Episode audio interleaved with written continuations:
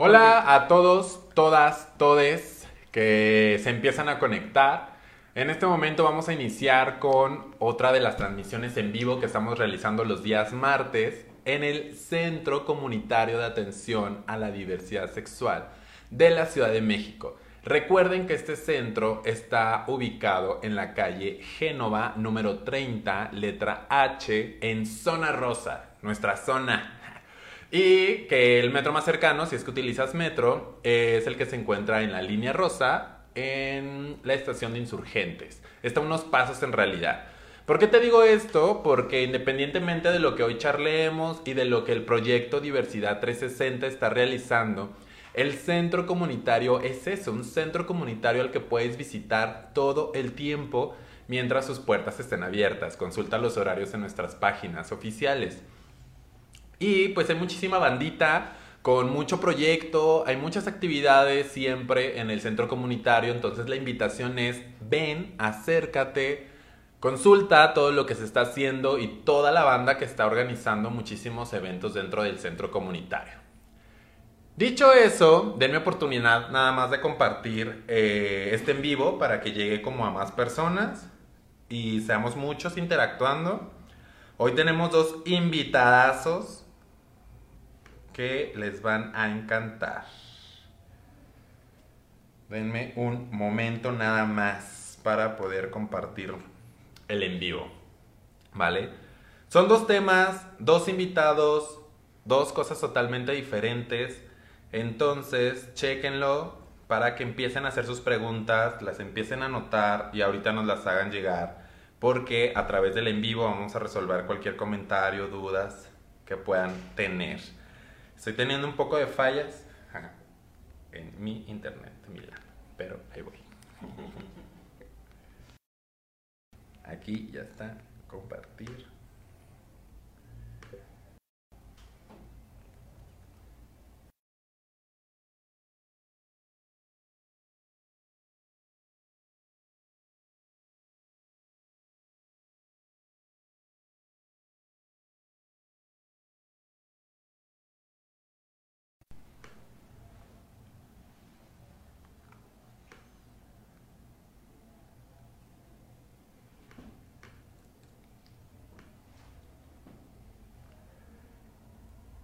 Voy, voy, voy. Ya es la última página con la que voy a compartir.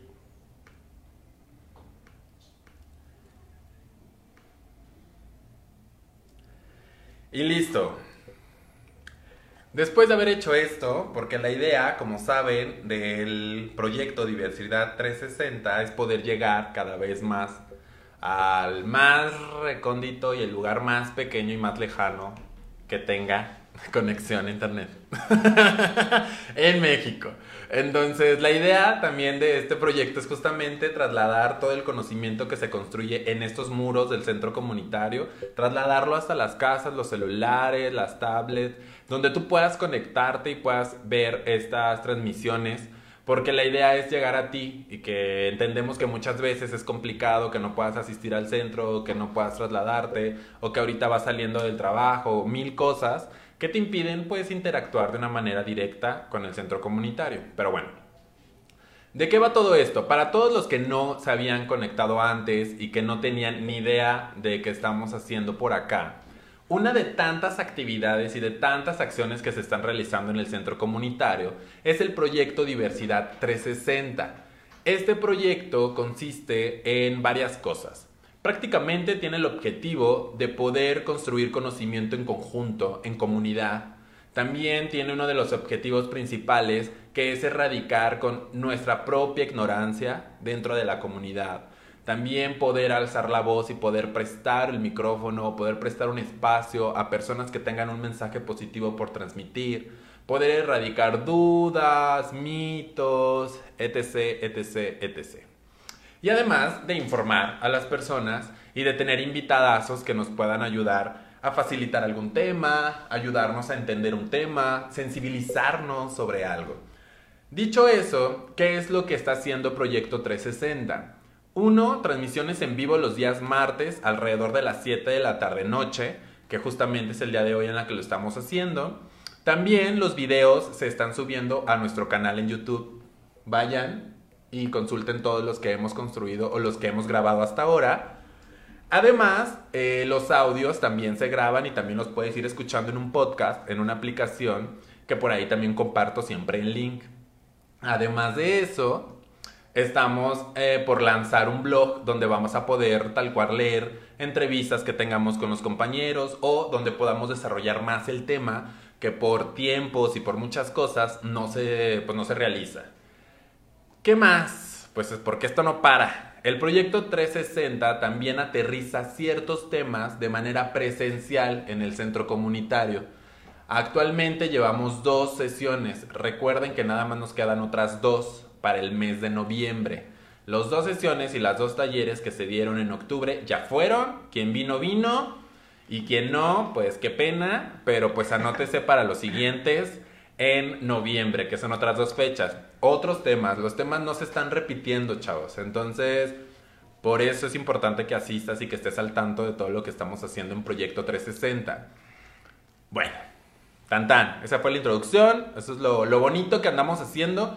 Vuelvo a repetir, es una de las tantas actividades del centro comunitario. Yo te invito a que no dejes de seguir las cuentas oficiales del centro comunitario porque publican todo lo que se hace. Hay muchas organizaciones construyendo muchas cosas, compartiendo mucha información todo el tiempo. Y bueno, el día de hoy vamos a hablar sobre dos temas. Uno, en realidad vamos a hablar sobre un buen de cosas pero está basado principalmente en las efemérides que atañan a la comunidad LGBTTIQA más y lo que se vaya a agregar, porque claro que sí, no es limitativo. Entonces, primero, gracias por asistir. Es nuestra primera invitada. Denle la bienvenida, por favor, como se merece. Denos mucho amor en Facebook. y te dejo que te presentes tú solita. ¿Quién eres? Ok. Pues antes que nada, muchas gracias por la invitación. Eh, yo soy Natalia Lane, eh, soy una mujer trans, eh, soy coordinadora de proyectos del Centro de Apoyo a las Identidades Trans, AC, que es una organización constituida desde el 2011, cuyos ejes transversales atienden a población de mujeres trans, trabajadoras sexuales, mujeres trans en contextos de precarización, mujeres transmigrantes y en general a la diversidad de mujeres trans que habitamos, transitamos y vivimos en la Ciudad de México. Y eh, trabajamos principalmente en tres ejes que tienen que ver con salud, salud integral para las mujeres trans, eh, seguridad y acceso a la justicia. Qué hermoso. Eh, muchas gracias. muchas gracias por hacerlo. Sí, este, bueno, bueno, también quería agregar, yo soy trabajadora sexual independiente, soy defensora de derechos humanos y comunicóloga. Y un gran ser humano. No me ah, muchas gracias. muchas gracias. El día de hoy, la intención de que te invitáramos es porque en el mes de octubre principalmente, eh, las efemérides que nosotros ahí estamos como peleando y que mucho tiene que ver con la lucha que la comunidad tiene, principalmente la comunidad trans, Viene la primera fecha que vamos a abordar en esta charla, que queremos conocer tu opinión y tu postura y que nos puedes platicar. El primer eh, día viene desde marzo, es el 31 de marzo con el Día de la Visibilidad Trans. ¿Qué onda con la visibilidad trans? ¿Por qué ser visibles? ¿Qué opinas? ¿O ¿Por qué tú incluso eres muy visible? ¿Por qué? ¿Por qué hacerlo? Ok. Bueno, eh, para nosotras el 31 de marzo representa un espacio donde podemos mostrar un poco lo que las identidades trans están haciendo, construyendo, tejiendo y accionando desde diferentes espacios de la vida social. Em, desde el Centro de Apoyo a las Identidades Trans creemos mucho en los espacios de representación en la sociedad, donde eh, históricamente hemos sido, hemos sido, digamos, posicionadas a través del, trabajo sexual y del estilismo, que son dos de los oficios que nos han ayudado a sobrevivir históricamente a las mujeres trans y que sin lugar a dudas las compañeras trabajadoras sexuales han sido quienes han posibilitado la Defensoría de los Derechos Humanos de la población trans y no solo de la población trans, sino de la población LGBT. Sin embargo, también creemos que es importante que las personas trans empecemos a ocupar mayores espacios de representación en otros ámbitos, ¿no? Entonces podemos encontrar eh, compañeras trans que empiezan a incursionar en las artes, en la música, en YouTube, en la academia, en espacios de, en empresas, incluso en dependencias gubernamentales de la Ciudad de México, que hace 15, 20 años era impensable, ¿no? Entonces, creo que el 31 de marzo eh, es, una, es una oportunidad para poder lograr visibilizar todos esos ámbitos en los cuales las mujeres trans y las personas trans, los hombres trans y las personas no binarias, eh, han empezado a ganar mayor representación, ¿no? Eh, sabemos que existe una deuda histórica por parte del Estado y de las instituciones gubernamentales o no, pero creemos también que cada vez más eh, las personas trans empezamos a tener mayor empoderamiento, mayor capacidad de poder elegir en qué, en qué espacios podemos trabajar profesionalmente o incluso laboralmente, ¿no? a través de un oficio, una profesión, un trabajo. Creo que el Día de la Visibilidad Trans representa también una manera de posicionarnos como, es, como, como parte de la diversidad sexual. Ok. Creo que mucho de lo que dices me remonta inmediatamente a que hay mucho trabajo que hacer, principalmente por erradicar la discriminación. Y yo te diría, si alguien sufre discriminación y eres una persona trans, ¿qué debo de hacer? ¿A dónde puedo acudir? ¿Cuál es la mejor manera de poder eh, solucionar, parar, detener? ¿Qué sueles decirle a una persona que sufre discriminación por ser una persona trans? Ok. Bueno, pues antes que nada tenemos que eh, pensar en el contexto en el que vivimos, ¿no? De acuerdo con la Corte Interamericana de Derechos Humanos, la expectativa de vida de una mujer trans en América Latina es de 35 años. Es decir, las mujeres trans vivimos casi la mitad que cualquier ciudadana o ciudadano cisgénero, es decir, una persona que no es trans, eh, eh, comúnmente. Entonces, eso nos coloca en situaciones de vulnerabilidad muy específicas. Te puedo decir que en la Ciudad de México eh, existen instancias como COPRED que eh, ayudan a presentar quejas eh, en casos que involucren discriminación por identidad de género u orientación sexual. Y también existen instancias un poco más de carácter más específico que pueden tener un alcance normativo o legal o jurídico, un impacto jurídico mayor, como son la Comisión Nacional de Derechos Humanos o la CONAPRED, ¿no? Eh, también creo que es importante destacar un poco la labor que hacen las organizaciones de la sociedad civil que atienden a las poblaciones LGBT. Eh, específicamente nosotras hemos creado espacios y redes, trabajos colaborativos con eh, organizaciones como Jauría Trans, que es una colectiva de hombres trans.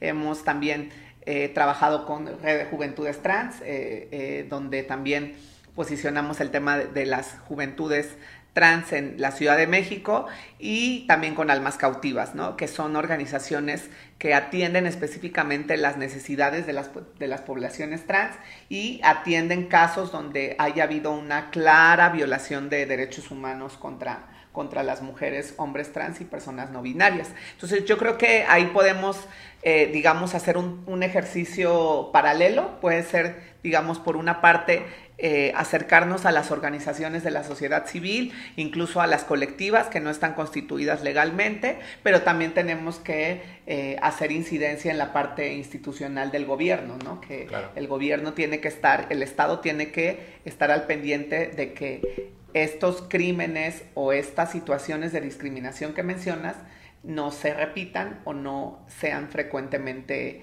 eh, focalizados a la población trans.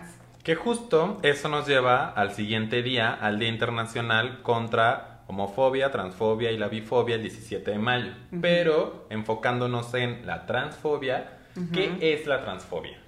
Ok, bueno, la transfobia es ese conjunto de prejuicios, actitudes y acciones que menoscaban y digamos que violan los derechos humanos de las personas trans. Eh, en ese sentido, eh, hemos escuchado discursos de sectores ultraconservadores que dicen que las personas trans no existimos, que las personas trans estamos enfermas mentalmente, que las personas trans no somos sujetas de derechos ni que somos ciudadanas y que eh, no tendrían por qué reconocerse los derechos de nosotras, ¿no? Y en ese marco, yo creo que el 17 de mayo, que es un día tan importante para hablar sobre la LGBT-fobia, eh, las personas trans vivimos particularmente una situación que aqueja eh, a gran parte de los países de América Latina y evidentemente a México, que es los transfeminicidios, ¿no? Eh, nosotras hemos eh, detectado que 2016, 2017 y 2018 han sido los años más violentos y han sido los años en los que se han asesinado a mayor cantidad de personas trans en México y también de acuerdo con la Corte Interamericana de Derechos Humanos, sabemos que México ocupa el segundo lugar en mayor cantidad de crímenes hacia personas LGBT. Sin embargo, dentro de toda la población LGBT, las personas trans estamos también en una situación tan específica de violencia porque se nos cierran todas las oportunidades que hay, es decir, en, el área de salud, en el área laboral, en el área profesional, en el área académica se nos cierran las puertas y entonces tenemos compañeras y compañeros trans que ni siquiera tienen el reconocimiento legal de su nombre o de su identidad de género. Entonces eso cierra muchas puertas.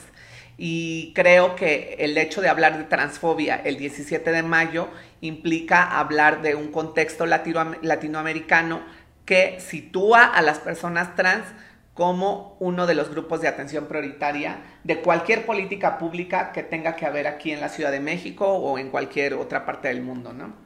Ok, entonces esos temas que justamente nos mencionas es, se podría decir que la lucha actual, o sea, los, son los principales como derechos que estamos buscando actualmente como eh, por ejemplo, sobre la salud, sobre eh, tener un apoyo o una integración a lo laboral. ¿Son los principales? ¿Son los...? Em, o, hoy, ¿qué es lo que estamos tratando principalmente de que ya nos escuchen o de que ya reaccionen?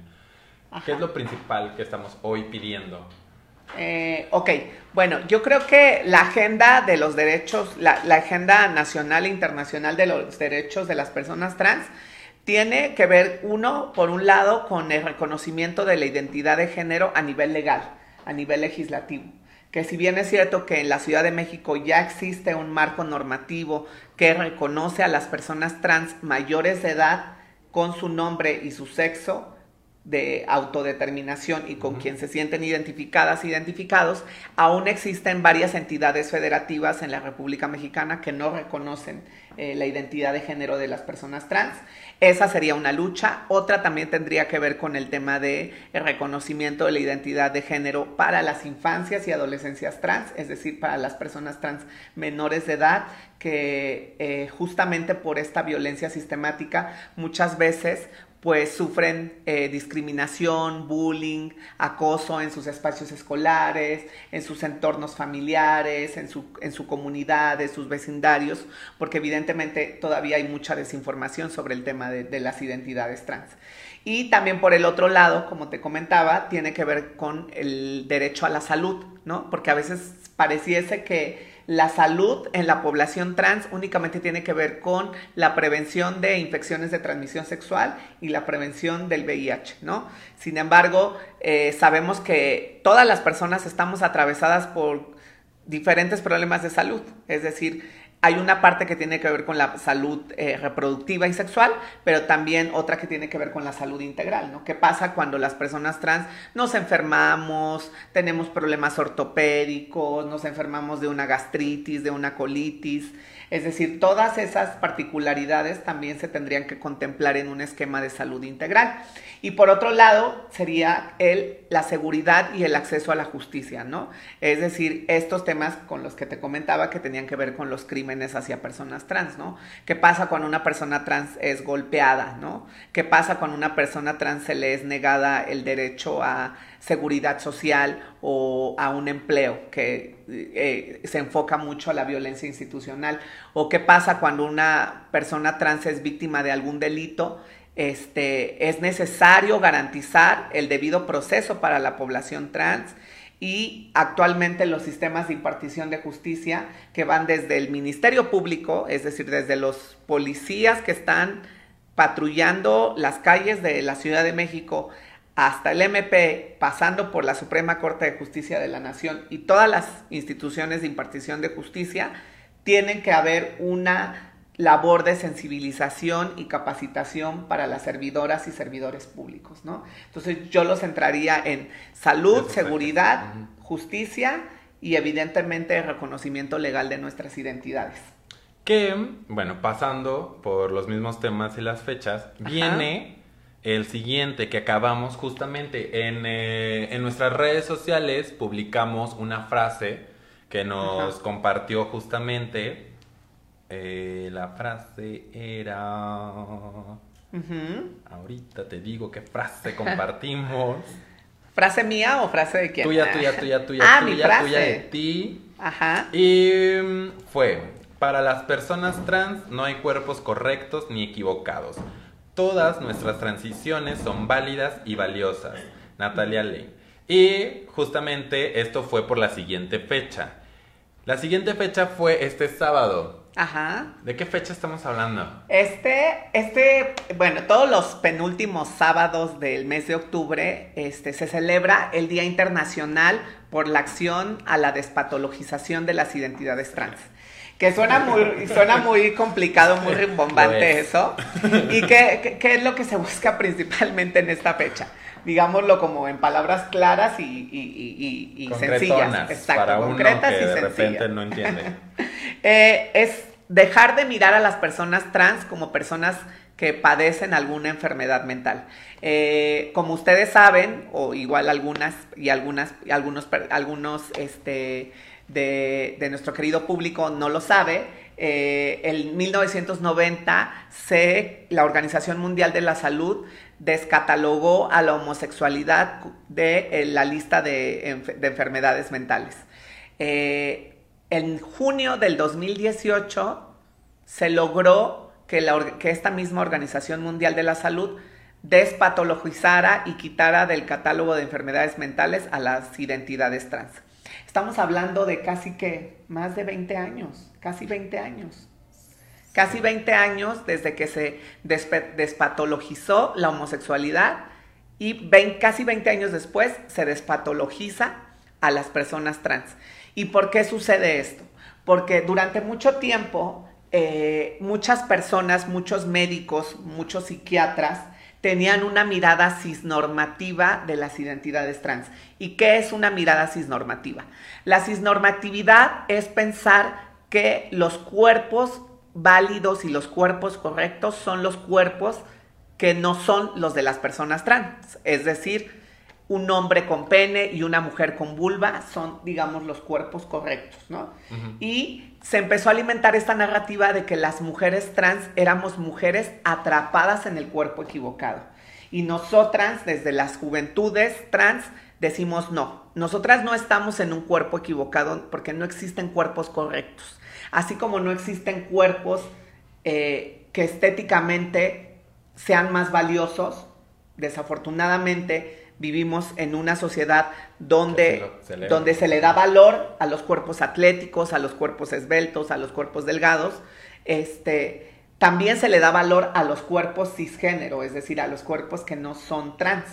Entonces, cuando hablamos de cambiar estas narrativas del cuerpo equivocado, lo que estamos diciendo es que todas las formas de transicionar de las personas trans son válidas, ¿no? Entonces, habrá mujeres trans que decidan hacerse una cirugía de reasignación genital o no, y eso no las hace ni más ni menos mujeres.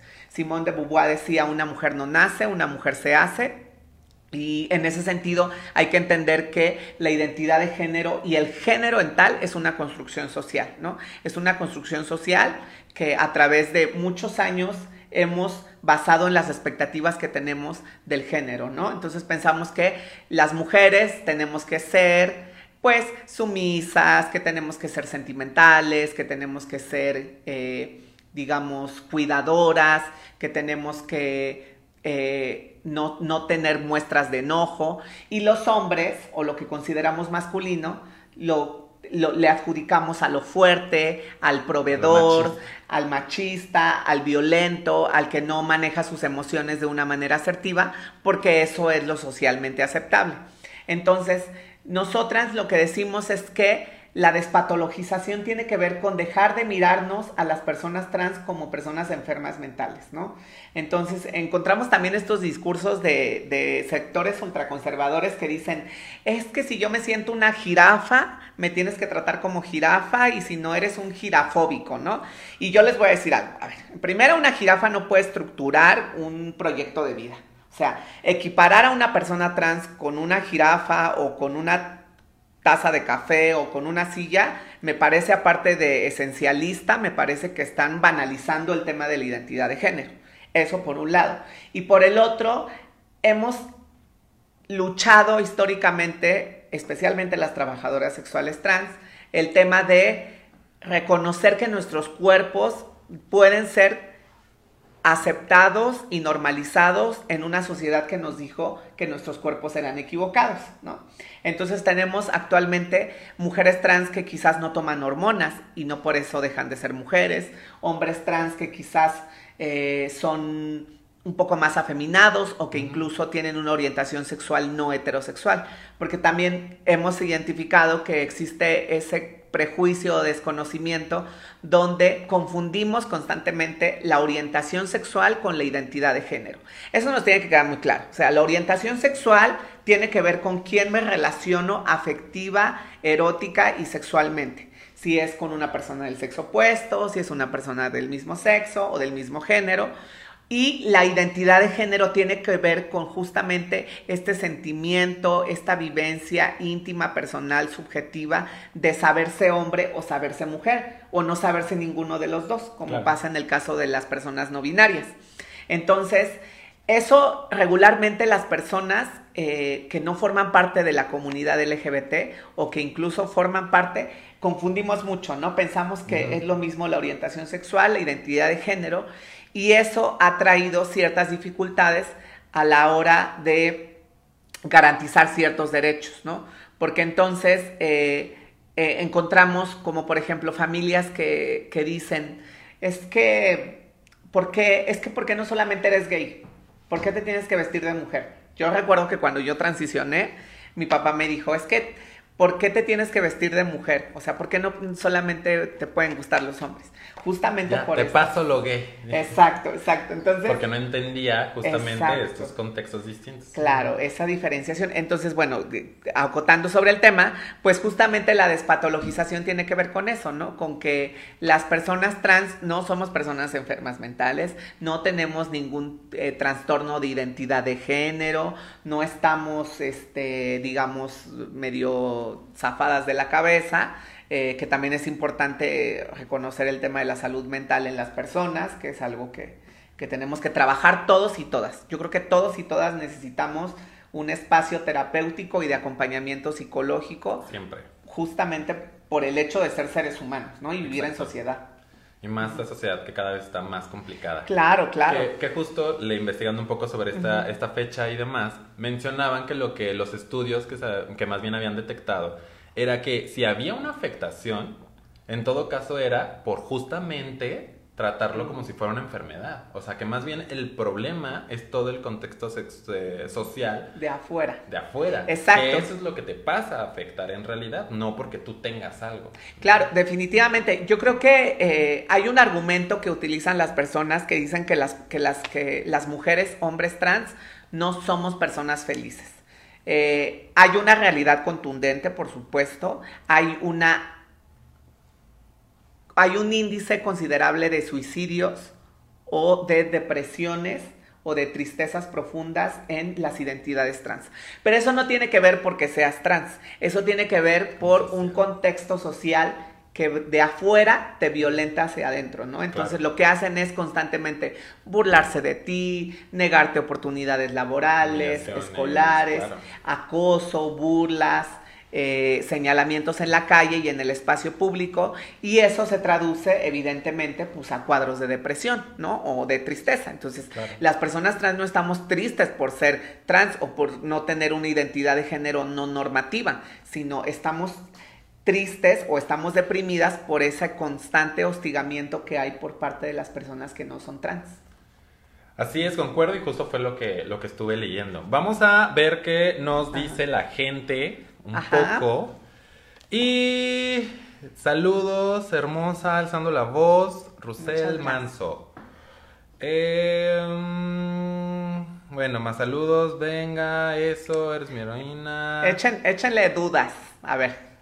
Vamos a eh. complotear contra la cisnorma y contra la heteronorma. Vamos a complotear contra el patriarcado. Todo de una vez derrumbamos. De una vez, vamos a, vamos, vamos a quemar todo. aquí. Como las feministas en el ángel. Vamos a quemar toda la ciudad. Hay que apoyar a la justicia por los derechos humanos de la comunidad trans. Pregúntale, pregúntale sobre las infancias trans, ya platicamos un poquito sobre eso. Ahí andamos, hace, hace unos pocos días, el 11 de octubre, se presentó una iniciativa por parte de la diputada Paula Soto para reconocer la identidad de género de personas trans menores de edad. Ahí vamos con ese tema, pero necesitamos de su apoyo y de su cariño. Se necesitan muchas redes de apoyo, hay que empezar con acciones afirmativas para convertirlas en políticas públicas. Claro, sí, el tema de las acciones afirmativas es muy importante porque se refiere a estas medidas de nivelación, ¿no?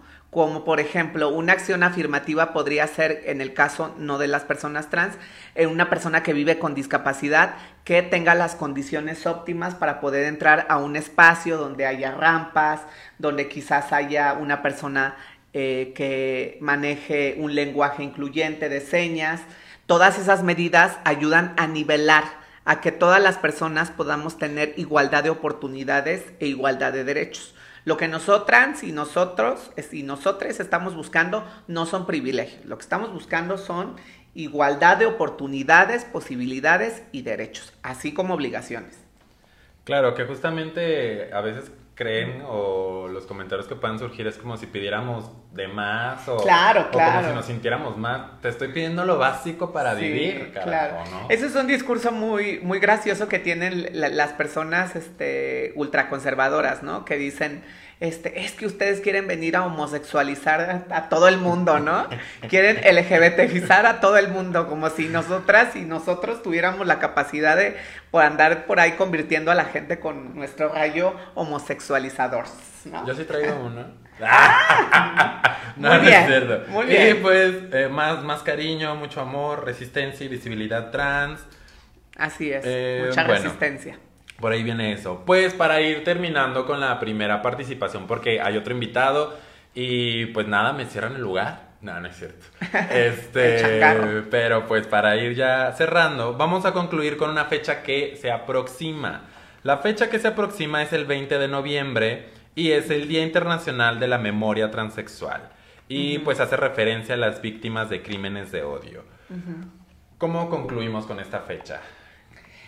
Yo creo que es importante reconocer que hay muertes trans que se sigue cobrando cotidianamente en América Latina y el mundo, ¿no? Eh, la transfobia sigue cobrando vidas, sigue cobrando libertades y dignidades, por supuesto. El 20 de noviembre para nosotras es muy importante porque es la fecha en la que nosotras recordamos a nuestras hermanas trans, a nuestros hermanos trans, que han sido asesinados y asesinadas por la transfobia, ¿no? Eh, creemos que es importante eh, tener memoria histórica, memoria histórica porque eso nos va a posibilitar recordar qué es lo verdaderamente importante, ¿no? Importante reconocer nuestros derechos, saber que nuestras vidas son valiosas, saber que nadie, por, por muy tu familiar, tu ser querido, tu ser querida, tu novio tu novia, tu amigo tu amiga, tiene derecho a burlarse de ti por tu orientación sexual o por tu identidad de género. Creo que podemos estar en desacuerdo en temas ideológicos, políticos, en temas de, partidos políticos, de, administraciones, de, lo que tú quieras, ¿no? Incluso desde la academia. Pero en lo que, no, lo que no podemos tolerar es la violencia hacia las identidades de género y las orientaciones sexuales. Creo que si queremos habitar un mundo más vivible para nuestras próximas generaciones LGBT, necesitamos empezar a cambiar esos discursos de transfobia, de bifobia, de lesbofobia, de homofobia. Y, lo podemos hacer de manera cotidiana. Yo me quedo con esta reflexión. Creo que eh, no necesitamos ser grandes activistas eh, o, defensoras o defensores de derechos humanos para poder contribuir algo, ¿no? Eh, aquellas personas LGBT que están mirando esto, podemos hacerlo desde nuestros vecindarios, desde nuestras familias, desde nuestros círculos más cercanos de amigos, desde nuestro trabajo, desde nuestra escuela, pero también para aquellas personas que no son LGBT, también sería importante preguntarnos qué podemos hacer para que las personas LGBT tengan un mundo más vivible y habitable. ¿Qué podemos hacer para que estas personas puedan tener derecho, una garantía en sus derechos humanos y también de qué manera podemos lograr que cuando veamos cualquier situación de acto violento de homofobia, de transfobia o de lesbofobia, lo este, actuemos. Creo que es importante no quedarnos calladas, no quedarnos callados, este, alzar la voz, eh, señalar las injusticias, porque solo de esa manera vamos a poder construir un mundo más incluyente. La verdad es que qué bonita reflexión y la verdad es que yo creo que sí tenemos que hacernos la pregunta porque somos comunidad, independientemente incluso de si estás dentro o no de las letras, es qué puedo hacer por mi compañero, mi compañera, mi vecino, mi vecina, sin importar, sin importar incluso identidades, orientaciones, es quiero que vivan más tiempo, ¿no? ¿Qué puedo hacer yo para que eso suceda? Claro. Bueno, está, está bastante Fuerte. No, hombre, fuerte. Me puso la piel chinita. Hasta que me distrajeron. Aquí, aquí somos intensas. Aquí somos intensas. Somos eh, intensas. Voy a cerrar con otros eh, comentarios para ya despedirte. Y yo tengo una duda. Nos dice Paulina Malani. La mayoría de los trabajos formales piden estar inscrita en el IMSS para poder entrar a laboral, laborar pero el TRH lo recibo por parte del Seguro Popular y el principal requisito para continuar con mi tratamiento es que no tenga IMSS ni ISTE. ¿Qué puedo hacer? Ah, ok. Está bastante interesante. Sí, eh, creo que si quieres, para, digamos, para no alargar tanto las preguntas, este, te puedes eh, contactar con nosotras desde la página en Facebook, que es Centro de Apoyo a las Identidades Trans. Eh, así lo encuentras en Facebook. Y en mis redes sociales, Natalia Lane, me encuentras en Instagram, en Facebook y en Twitter y ahí podemos hacer un acompañamiento para ver de qué manera te podemos ayudar con el tema del seguro social, del seguro de salud y este y también hay otras organizaciones como LEDECER, que es un grupo listigio estratégico de mujeres lesbianas que también brindan acompañamiento a mujeres trans. Entonces, este, pues la sororidad ante todo y como bien lo dijiste, pues la, la, solidaridad y el compañerismo entre personas LGBT. Quizás no tenemos por qué ser necesariamente amigos o amigas. Eh, es importante abrazar nuestras diferencias, no tenemos por qué ser iguales, pero sí nos podemos respetar de forma igual y de forma incluyente, ¿no? Claro. Eh, preguntaron tus redes sociales, pues ya saben, bajo su mismo nombre, te encontramos en todas. Claro, sí, y les repito, la página es Centro de Apoyo a las Identidades Trans. Igual lo pueden googlear y ahí también tenemos página de internet y tenemos este Facebook y, las demás redes sociales. Perfecto. Te mandan saludos mm, mi mamá Irene. Ah, muy bien. no sé, me imagino que. Ay, es mi mami. Ah, Muchos besos. es, mi, es mi hermana y mi mamá. Ah, saludos. es mi mamá y mi hermana. Eh... Familias LGBT más libres y felices. te agradecen, gracias por ser parte de la lucha, gracias por enseñarnos tanto, eh, Karen Chávez y demás. Ya por ahí obviamente el video tanto se va a compartir con el resto de las redes sociales, como la grabación se va a subir a nuestro canal de YouTube y el audio también se va a compartir en nuestro podcast. Así que si quieren después volverlo a ver, escuchar o leer y demás, ahí va a estar. Es la magia del internet. Todo lo que subes ya nomás no se va a poder destruir. Entonces, te agradezco muchísimo haber asistido a esta invitación, podernos compartir No, todo al contrario. esto. Muchas gracias. Porque Memo. pues es importante todas estas fechas, Claro. viene todavía la de noviembre, entonces vamos a compartir la lucha, vamos a seguir levantando Claro. la voz, que esa es la idea también de, del centro comunitario. Justamente esa es la idea, dar un espacio para que todos podamos alzar la voz y poder compartir nuestra lucha, nuestras necesidades. Muy bien. Listo. Pues muchas gracias, muchas gracias por el espacio y chicas, chicos, recuerden que el amor y el, es, es el motor de nuestras vidas y, y hay que, hay que, este, hay que construir desde el horizontal, ¿no? No desde lo vertical. Hay que este, querernos y reconocernos en nuestras diferencias. Y pues nada más decir que aquí está la resistencia trans. Ya. Muchas gracias. Muchas gracias, muchas gracias. Ahora voy a pasar con el siguiente invitado. Muy bien. Entonces va a haber aquí un poco de movimiento. Relevo. Va a haber aquí que, Ay, que, ya están volando, ¿eh? que desnudo en vivo. Que, que la parte candente viene. Y agárrense porque se viene con todo. Otro de los temas que el día de hoy vamos a abordar, que justamente lo pueden ver en el título, es sobre mm, las prácticas sexuales. Acuerdo, toco, juego y aprendo. Y para ello tenemos nuevamente a un super invitadazo, el sexólogo de bolsillo, que está con ustedes en este momento. Y pues nada más nos andamos. Me cacharon en este momento desnudándome, chavos. Para este momento mágico que voy a compartir con mi estimado amigo y compañero de muchas cosas. De muchas vidas. De fiestas perversas. El sexólogo de bolsillo, nuevamente Moncada con nosotros, David Moncada. Y como les había dicho, el tema es las prácticas sexuales, acuerdo, toco, juego y aprendo. Y bueno, tenemos por ahí algunos temas que queremos que queremos aterrizar contigo, sexólogo de Échale, bolsillo. échale. Igual eh, saben que pueden participar. Entonces, preguntas, comentarios, sugerencias. Nada de desnudos completos porque no se puede. un Es horario canal que se familiar. respeta, pero pues lo hacemos en fiestas. y este, bueno, ¿de qué va esto, Moncada? Primero dinos, ¿quién eres?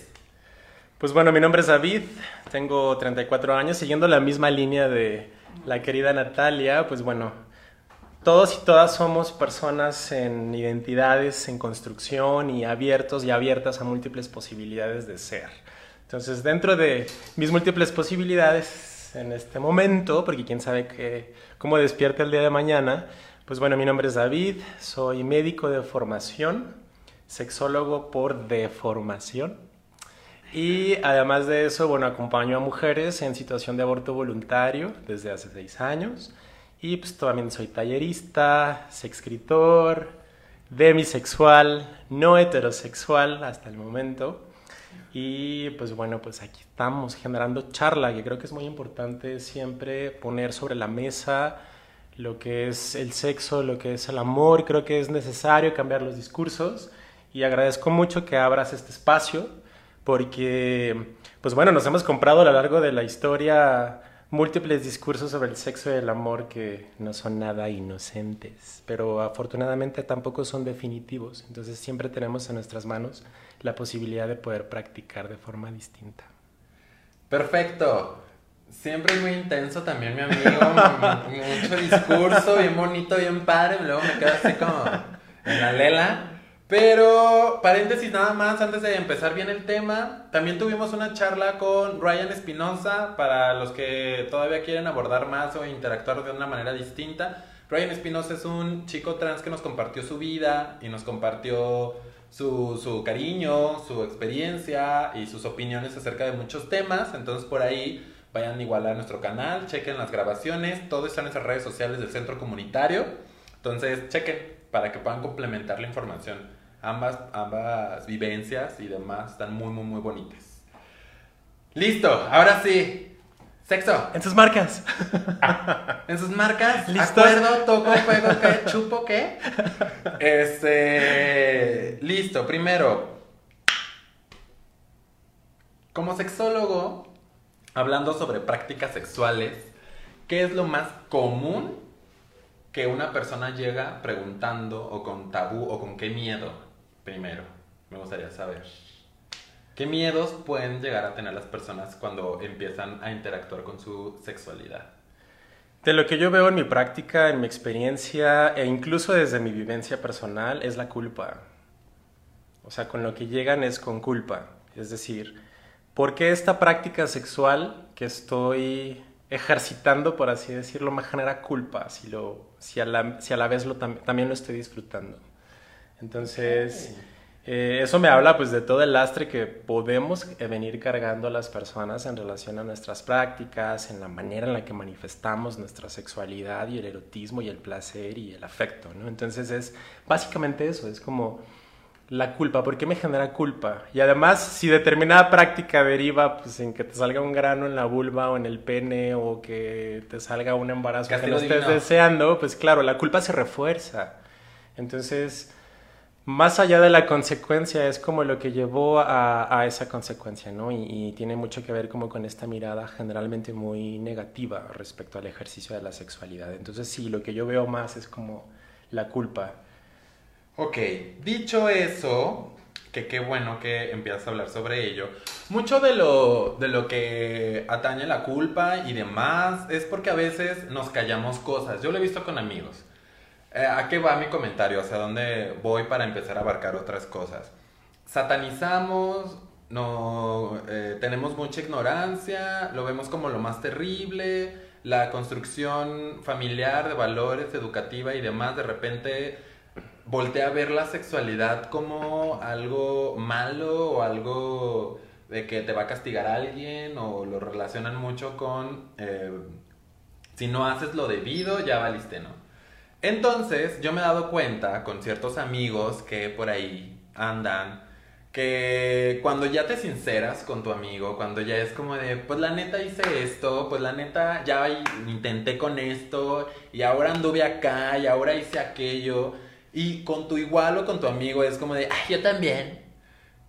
Te quitas una gran carga. Te quitas una carga de, ay, no estoy loco, ay, no estoy solo, ay, no soy el único que le gusta esto. Y entonces empiezas a darte cuenta que hay prácticas sexuales que en verdad no tienen nada de malo, es solamente ignorancia y por tanta represión que hemos cargado por esta sociedad, pues de repente al charlar con alguien tan cercano y que te sinceras, pues descubres que no pasa nada. Y entonces la neta es que por eso luego viene mucho la de la culpa y demás. Y este eh, bueno, ya lanzaron una pregunta, pero ahorita vamos por las preguntas hacia el sexólogo de bolsillo. Lancen, Pero, lancen. eh, primero, ya llegando con lo de las prácticas sexuales, hay algunas prácticas que por ahí anduve entre amigos chismorreando y que hasta yo tengo dudas y demás. Y primero, ¿has asistido a estas fiestas donde de repente ya puedes tener prácticas sexuales, amigo? No sé de qué me está hablando. Yo no vine a esto. Sobre estas fiestas, uno, ¿qué sabes al respecto? Y quisiera que más bien nos compartieras consejos. No voy a decir si está mal, si está bien, si estoy a favor de las fiestas o estoy en contra, aunque asisto. Pero este, quisiera más bien que este momento sea educativo. Y que no voy a satanizar ni voy a poner nada, que bueno, mal, me vale a mí eso. Cada quien hace lo que quiere. Pero quisiera que más bien nos dieras consejos acerca de estoy en una fiesta donde puedes tener un momento placentero, si así tú decides, ¿Qué consejos tengo que hacer? ¿Qué hago? ¿Qué hubo? Pues un buen, no venía preparado, pero pues mira, me gustaría como regresar dos, tres pasitos atrás en el sentido de que em, la salud sexual, vaya, retomando como también la definición de la Organización Mundial de la Salud, pues es tener una actitud positiva respecto a mis manifestaciones sexuales, eróticas, afectivas y una actitud positiva de las manifestaciones sexuales de la otra persona. Tocaste hace un momento un punto bien importante que tiene que ver con el que yo te revelo algo, yo te comparto algo de que me gusta que me azoten y me orinen, lo cual es cierto. Entonces, si resulta que tú también y tú también y tú también, entonces voy generando un sentido de conexión comunitaria.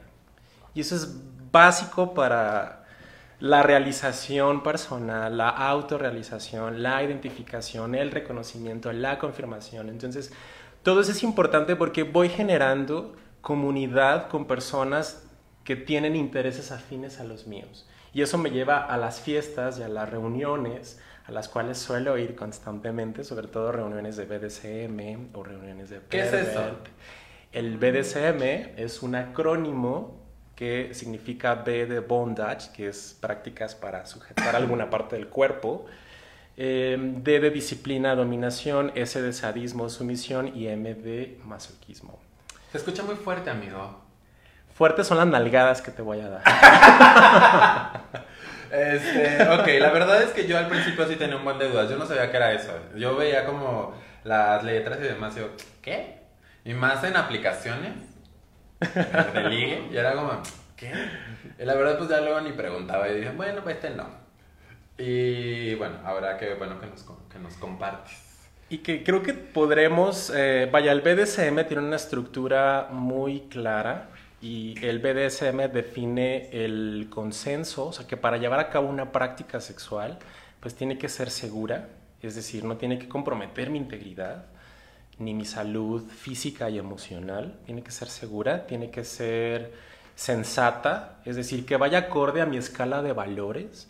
La libertad sexual no es necesariamente hacer lo que quiera cuando quiera y con quien quiera, sino realmente definir límites con base a mi escala de valores y la información que yo pueda obtener en sexualidad. Y además de eso, que sea consensuada, eso es bien importante. Por eso titulé la charla Acuerdo, porque si no acuerdo, no ejercito el consenso que dicho sea paso, consenso, consenso tampoco es que me pueda ir por la libre. O sea, finalmente en el ejercicio de mi sexualidad y en determinada práctica, pues siempre se puede decir hasta aquí. Y a partir de ahí, pues bueno, toco, juego y aprendo, ¿no? Entonces, eh, el BDSM nos aporta como o, llega a aportar este tema del consenso, este tema de poder generar comunidad, de poder generar este sentido de conexión comunitaria y sobre todo de podernos reunir de podernos reunir en una fiesta en la que tenemos estos intereses afines y en las que si yo lo deseo y la otra persona lo desea, pues podemos llevar a cabo una práctica sexual bajo consenso, bajo estas premisas que nos ofrece el BDSM y que podemos extender a cualquier otra de nuestras prácticas sexuales. Y que también práctica sexual no es necesariamente algo coital o penetrativo, ¿no? ahorita estoy teniendo una práctica sexual en este momento. ¿Qué? Ah, no, discúlpame, eso no está consensuado. bueno, retomando los temas, amigo, decías que te ibas a retroceder dos pasos, ya nos explicaste un poquito. ¿Hay algo más antes de empezar? Nada más. Bueno, entonces la pregunta era, ¿qué onda con estas fiestas? ¿Compartimos escenario en las fiestas? Ya nos han visto seguramente, somos un dúo muy dinámico. Pero, ¿cuáles son las recomendaciones? ¿Has visto en estas fiestas quizá algo que dirías, ojo aquí, chavo? O sea, cuídense acá, cuídense allá, les recomiendo esto. ¿Qué nos podrás compartir? Hablando de este tipo de fiestas donde hay un espacio muy específico, oscuro, chido, cool, este, para poder hacer alguna práctica sexual. Pues primero el consenso, es que el consenso va ante todo si yo voy a esta fiesta, si tú, amigo, amiga, amigue, amiga trans, amiga trans, si decides ir a estas fiestas, pues es importante el consenso. Ahora, el que vayas a esta fiesta, ojo, esta es una sugerencia también, eh, eh, vaya, hay algo que llamamos como reducción de riesgos y daños, ¿no? Y la idea es pasarla chingón y mantener el, autocuidado y el cuidado de las y los otros. Entonces, eh, primera recomendación, el que vayas o decidas ir a esta fiesta no significa que tengas que hacer todo lo que hay en esta fiesta. Sí, y yo quisiera agregar algo. Perfectamente la mayoría sabe de qué piezas estamos hablando porque además están en súper tendencia en la Ciudad de México y cada vez está llevando a otras regiones del país. Y yo quisiera comentar algo porque todo el mundo incluso me ha preguntado, bueno, no todo el mundo, pero sí casi el 90% que sabe que asisto, me dice, ay, ¿y tú vas ahí? ¿Entonces tú haces eso? No, chavo, no necesariamente, no siempre. No, pero en realidad quiero que sepan que estas fiestas, quítenle esta cuestión como de, ay, puro sexo y que degenere. No, Tú puedes ir a divertirte. O sea, es una fiesta donde tú te puedes comportar como tú decidas. Que haya acceso a muchas cosas y al final es una fiesta donde va a haber alcohol y donde por ahí puedes conseguir otro tipo de sustancias y demás. Sí, pero no se te obliga y tú decides qué hacer o qué no hacer. Mi recomendación es que yo siempre voy con un grupo de amigos y me la paso genial con ellos y entre todos andamos viendo qué huele, qué onda, qué huele, qué traes y demás. Y la verdad es que no, no, no necesariamente tienes que hacer lo que se hace ahí, que lo ven como muy malo. Eh, en realidad hay muy buena música, si es lo que te gusta o no, y demás. Entonces por ahí es, no juzguen, nada, de quítense esta manía de juzgar. No necesariamente porque el lugar te dé la opción de hacer ciertas cosas, significa que todo el que asista lo haga. Entonces no, no va por ahí. Dicho eso, continúa. Me molesta. Pues no, sí, con mucha razón, porque eh, vaya, finalmente es eso. El que tú decidas ir no te obliga a hacer algo que no quieres y no te obliga a hacer todo. Regla número uno. Segunda regla, es un ambiente en donde sabemos que va a haber muchas drogas, probablemente, y probablemente mucho sexo, y mucho baile, mucha música, mucha expresión erótica. Entonces, Amigo, amiga, si vas a combinar drogas, yo te sugiero que te informes. Hay una página de una organización, Spoleac, es, eh, la página es el universo de las drogas.org y ahí te informa adecuadamente. Toma nota, amiga. y ahí te informa adecuadamente sobre qué drogas sí eh, combinar y qué drogas no. Por ejemplo, es muy común que en nuestra comunidad, sobre todo en los hombres gays o en los hombres homosexuales o maricas o cualquier identidad que tengas, eh, utilicemos el Viagra para pues, potenciar la práctica sexual, sobre todo cuando va a ser con penetración. Entonces el Viagra es un medicamento que lo que hace es dilatar las arterias para que llegue más sangre al pene y se pueda erectar. Entonces, si además de, hecho, de eso te echas el popper, pues el popper también es un vasodilatador porque tiene efectos sobre las, las arterias, sobre las fibras musculares lisas, sobre todo las que están alrededor del ano y el recto, y bueno, se te dilata todo. Entonces, se potencia el efecto y eso puede ser muy peligroso para tu salud. Entonces, si vas a usar una u otra, no las combines, por ponerte un ejemplo, ¿no? Eh, también están en estas fiestas eh, generalmente suelen hacer promoción del uso de condón, del uso de lubricante.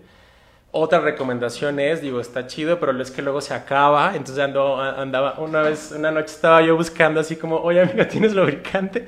Yo acá con el pantalón abajo y así como, ¿tienes lubricante? ¿Tienes lubricante? Y no había lubricante. El salivazo está chido, pero el salivazo reseca y bueno, genera más fricción. Entonces, amigo, amiga, llévate tu propio lubricante. Es otra recomendación bien importante. Hay lubricantes de uso rápido, de bolsillo, como yo, el sexólogo de bolsillo, de Doctor Simi, por acá dice. El Doctor Simi es bueno. No sabía eso, lo voy a usar. Y barato. Y barato. Y tus condones también, no está, no está de más llevar tu propio material a la fiesta. Es que ya tengo un montón de preguntas. Primero, primero. Échale, échale. ¿Qué huele que traes con los poppers? ¿Qué son los poppers? Porque. O sea, es que sí identifico el olor.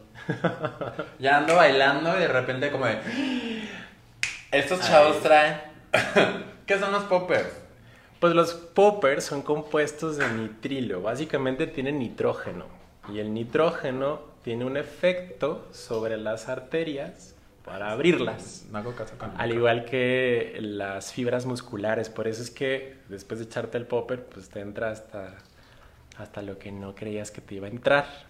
Entonces lo que hace es potenciar eso y bueno, van inhalados o generalmente se inhalan, entonces pues van directamente a los pulmones, pulmones, circulación general y el efecto es casi inmediato. Ok, vale. De algo quisiera también preguntarte, que justamente no, son, no están ligados necesariamente con estas fiestas de las cuales ya mencioné al inicio, sino sobre reuniones, orgías y demás.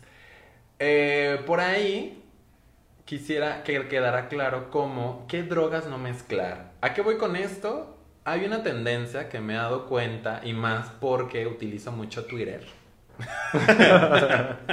para muchas cosas. Pero pues principalmente para... Es una muy buena página porno. Sí, es una... y además porque me encanta lo, lo más cercano a lo real. Entonces, pues ahí ando como fan de Twitter. Y la verdad es que por ahí ya me he dado cuenta que hay muchísima fiesta, mucha invitación a orgía, a horchatita super padre. Pero también en esos ambientes hay una mezcla de sustancias o de drogas. Ahorita mencionaste una que no debes de mezclar. Y decías, no mezcles el Popper, El con popper el Viagra o y sildenafil. el Viagra. No lo mezclemos. Ok. ¿Hay alguna otra cuestión de que no deberíamos de mezclar? Mira, en general, el tema de las drogas, en general, eh, la mayoría de ellas en realidad son depresoras del sistema nervioso.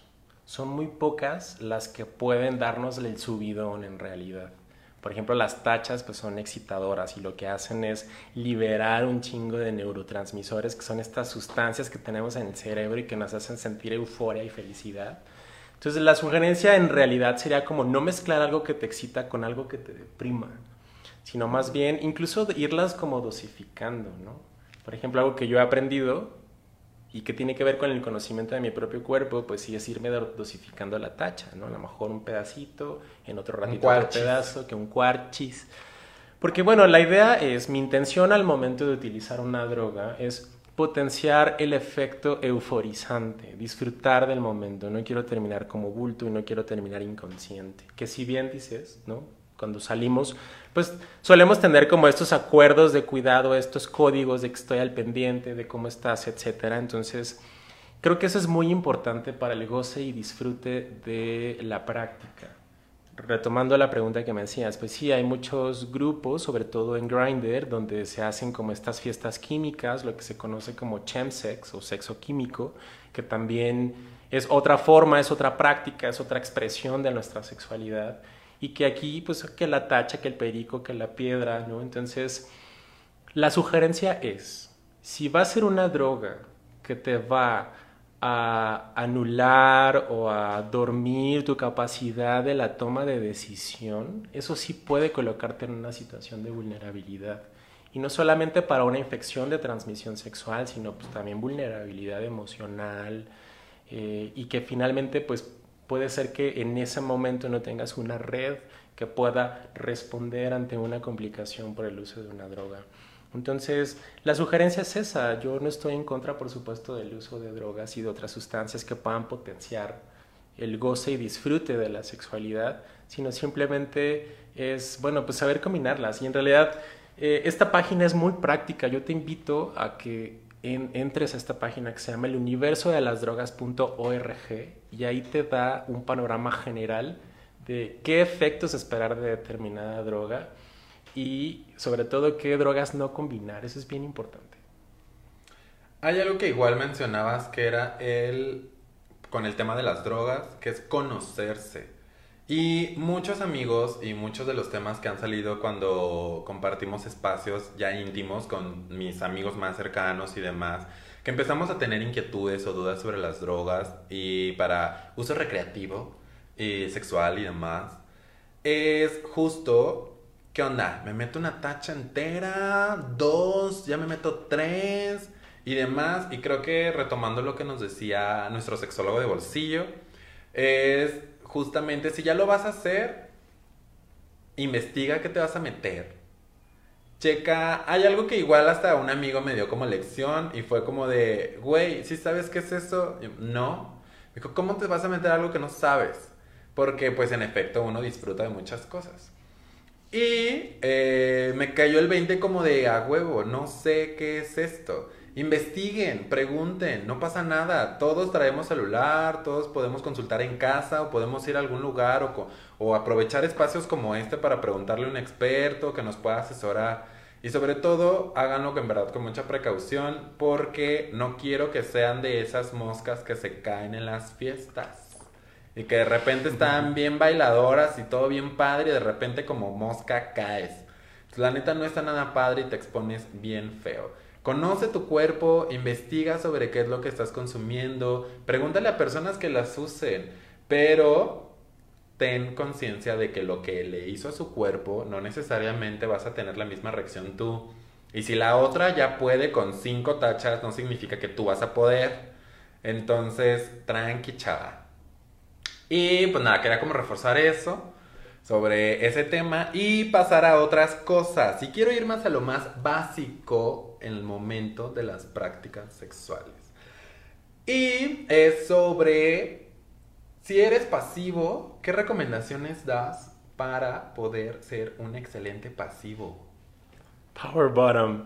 Pues bueno, ah, desde la pasividad, ah, pues la, más, la recomendación es, o sea, si hablamos como de pasividad, es decir, si soy receptivo y sobre todo hablando de sexo anal, por ejemplo, eh, porque también se puede ser una persona receptiva en una práctica y pues, bueno, puede ser oral o puede ser eh, vaginal, por supuesto.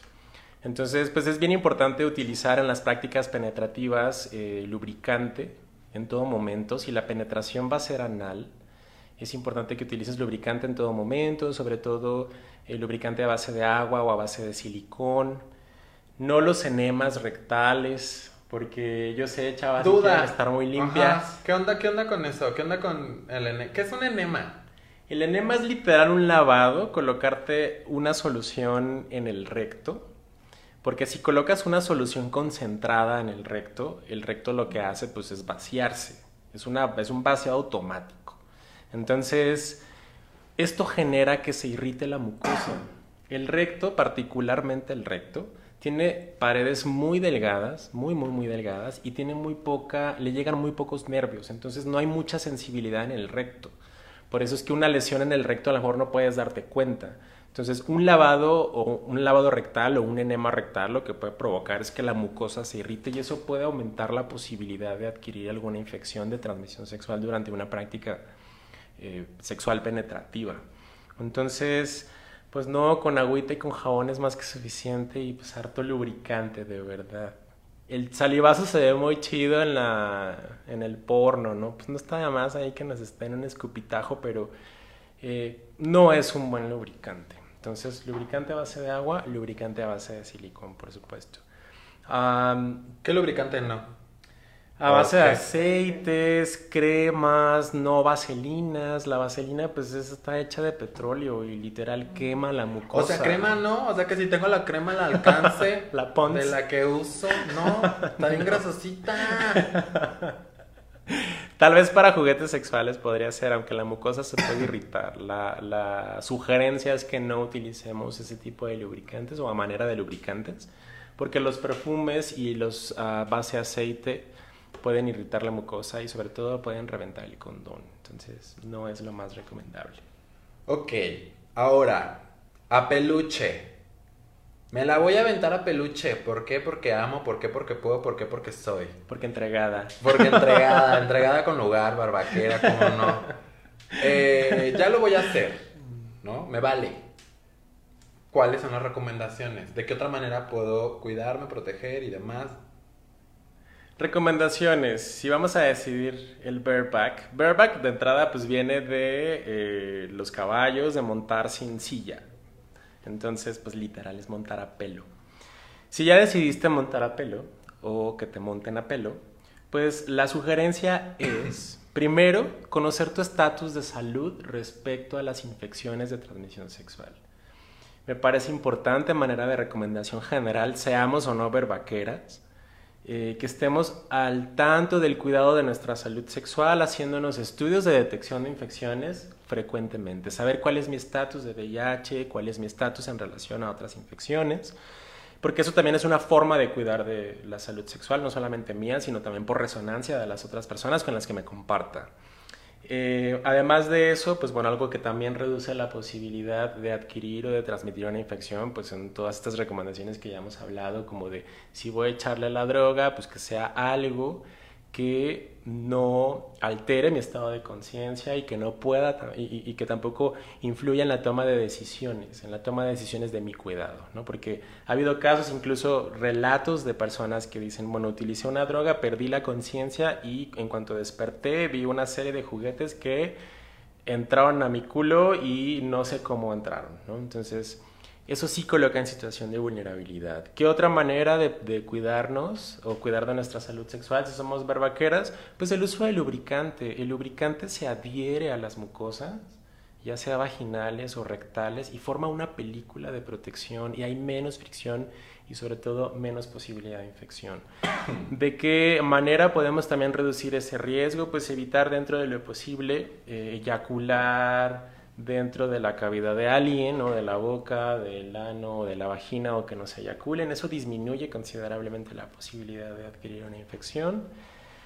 Y bueno, pues siempre pueden eyacular en otro lado, ¿no? Y si decides que eyaculen dentro de ti, volviendo como al inicio, conocer el estatus de las infecciones de transmisión sexual puede ayudarte mucho. ¿Por qué? Porque Independientemente de si eres o no vaquera, pues si ya convives con VIH o eres una persona positiva, pues estar en tratamiento antirretroviral y estar en carga indetectable, pues es intransmisible el virus. Entonces hay muchas otras maneras, además del uso de condón, de poder tener una práctica sexual segura y protegida, ¿no? Con el mayor goce y disfrute posible, cuidando de mi salud y cuidando de la salud del resto.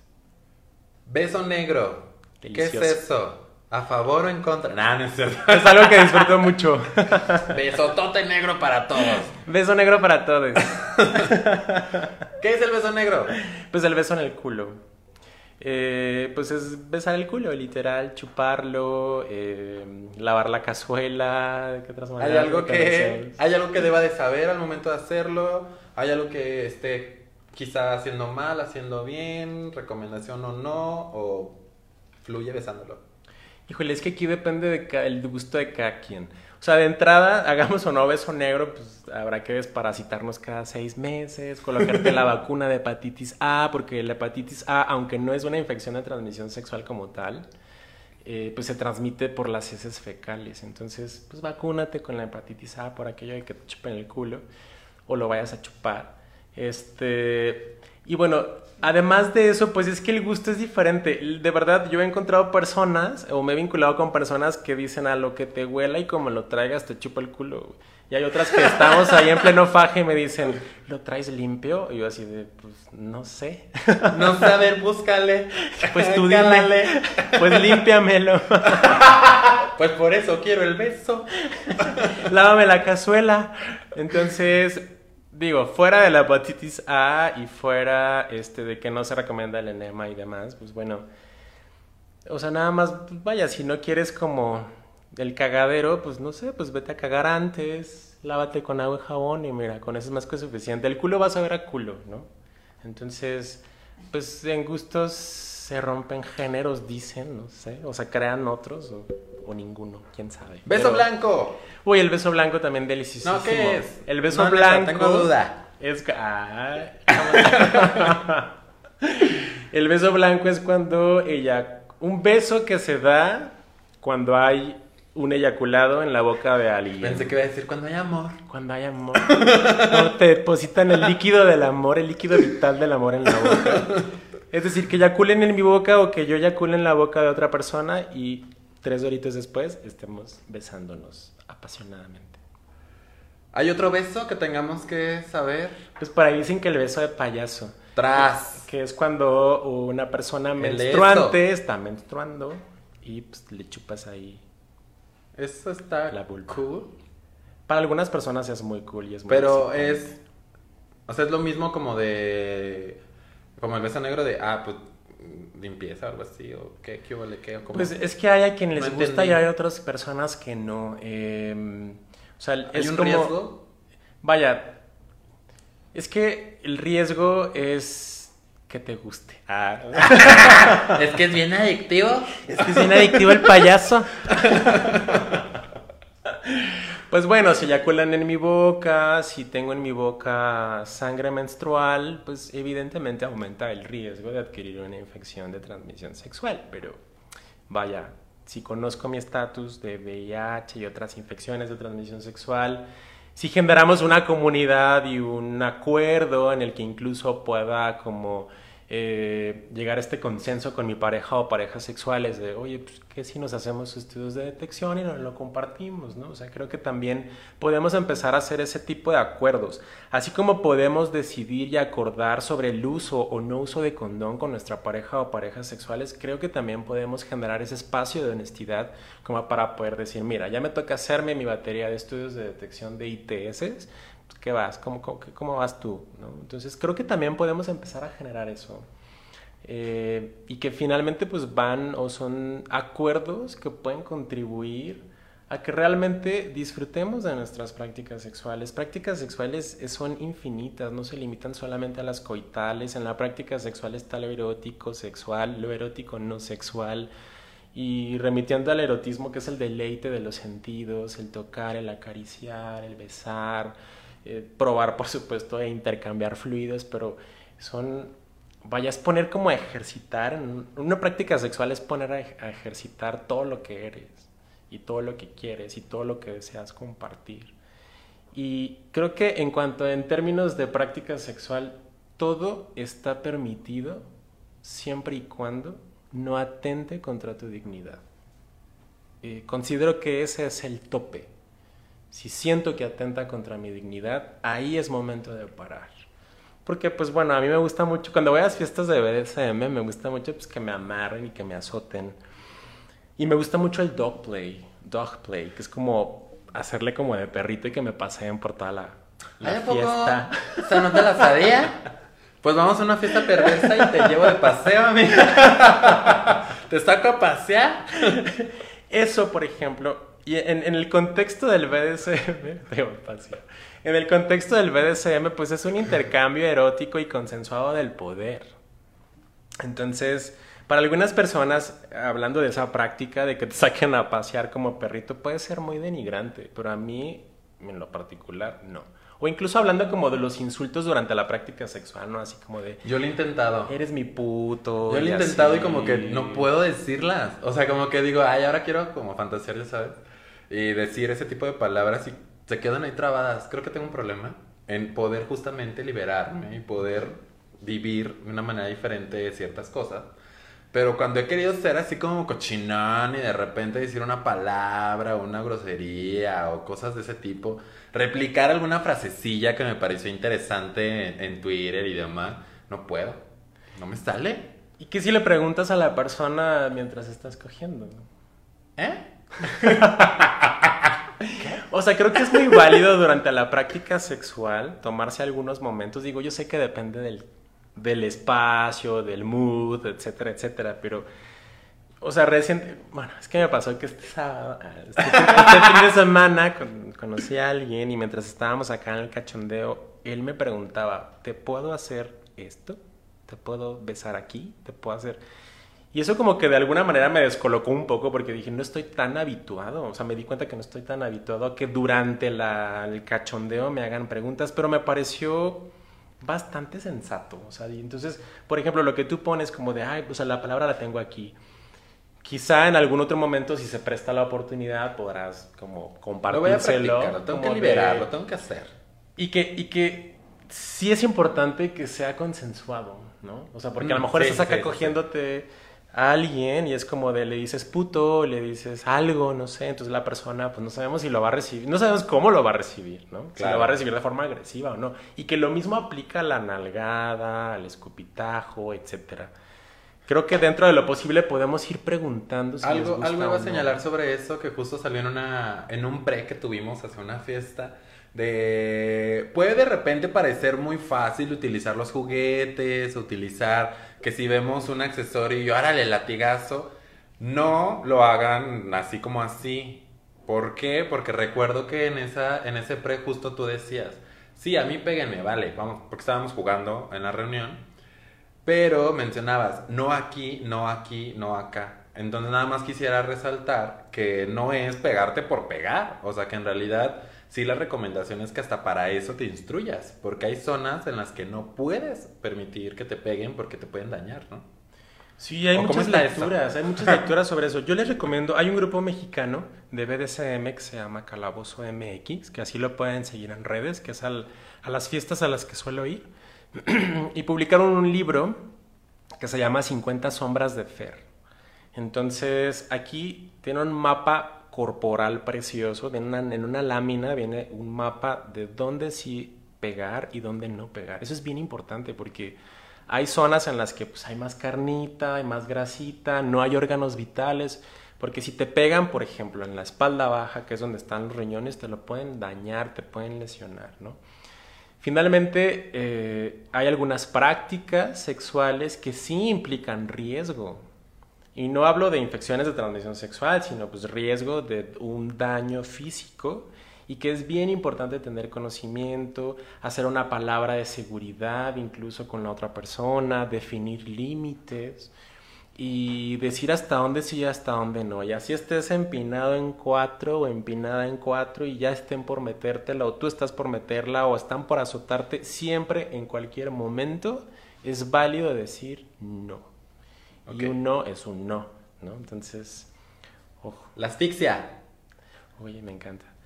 Eh, todos nos gusta, dice.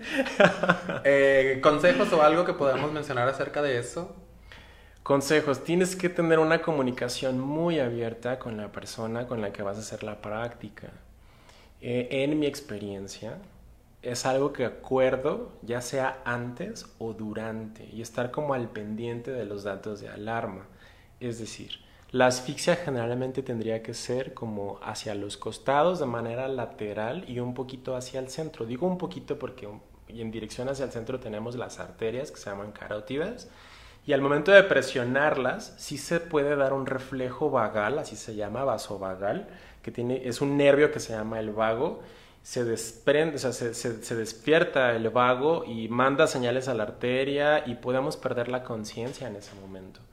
Entonces, hay algunas prácticas como la asfixia que sí requiere de una comunicación muy estrecha con la persona o personas con las que las vas a realizar para que puedas también tener esa, de alguna manera, esa confianza de que si algo te sucede puedan responder, a, pues atenderte, a tu cuidado. Eh, Vaya, toda práctica sexual implica cuidado, así sea de una sola vez. Eh, hay algo que me gusta mucho mencionar, que es como la responsabilidad afectiva, ¿no? Entonces yo tengo una responsabilidad de responder afectivamente con la persona con la que decido compartir mi erotismo, mi intimidad, ¿no? Mi intimidad de la mañana, que me peste la boca, este... Yo no beso en la mañana. Porque te vas inmediatamente, amiga. Tú no duermes, ni duermes porque ahí. tú no duermes ahí. Entonces, sí implica cuidado. Tener una práctica sexual implica cuidado, cuidado personal, cuidado del otro, de la otra, de la otrans. Este, no se olviden de eso, chavos. Ah, hasta otra recomendación muy importante. No se Bueno. olviden de cuidarse y cuidar. ¿Con qué concluimos? Un mensaje que quieras dar. Recuerden que vamos a tener una sesión presencial sobre estos temas con el sexólogo de bolsillo. Ese es uno de los temas que vamos a abordar para el siguiente mes de noviembre. Chequen por ahí, estén atentos a la fecha para saber bien qué día va a ser, a qué hora y qué tema vamos a compartir, porque en realidad las sesiones las estoy, igual que estos en vivos, las estoy tratando de llevar o ligar con dos temas. Entonces, por ahí vienen temas del poliamor, por ahí vienen temas sobre tener una mayor seguridad o confianza al momento de las relaciones, en una cuestión psicológica, amorosa, etcétera. Entonces, ya, basta, no hay dudas, en realidad solamente hay mucho comentario, mucho amor, mucho corazón. Rita Malverde, por acá anda, bueno, Roque, este, Hola, Rafa, Rita. Rafa, nuestra provinciana Besos. queretana y demás. Entonces, nada, ¿con qué, qué- ¿con qué terminamos? ¿Qué quieres decir acerca sobre las prácticas sexuales para concluir? Pues mira, la práctica sexual es poner a ejercitar tu erotismo, tu afectividad y tu cuidado. Entonces, ejercítala, ponla en marcha, ah, define límites, define qué sí te gusta, qué no te gusta y siempre, siempre, siempre acuerda. Porque si acuerdo, llego al consenso y si llego al consenso, toco, juego y aprendo mucho de mí mismo.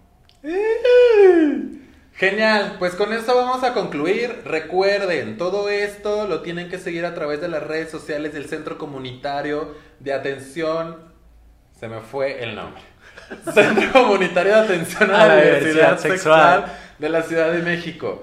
Vengan al centro comunitario, las puertas están abiertas para todo el mundo. Hay muchísima banda haciendo proyectos, construyendo cosas, teniendo mesas de diálogo, dando consultas, dando asesorías, orientaciones. El centro comunitario es para todos, todas, todes.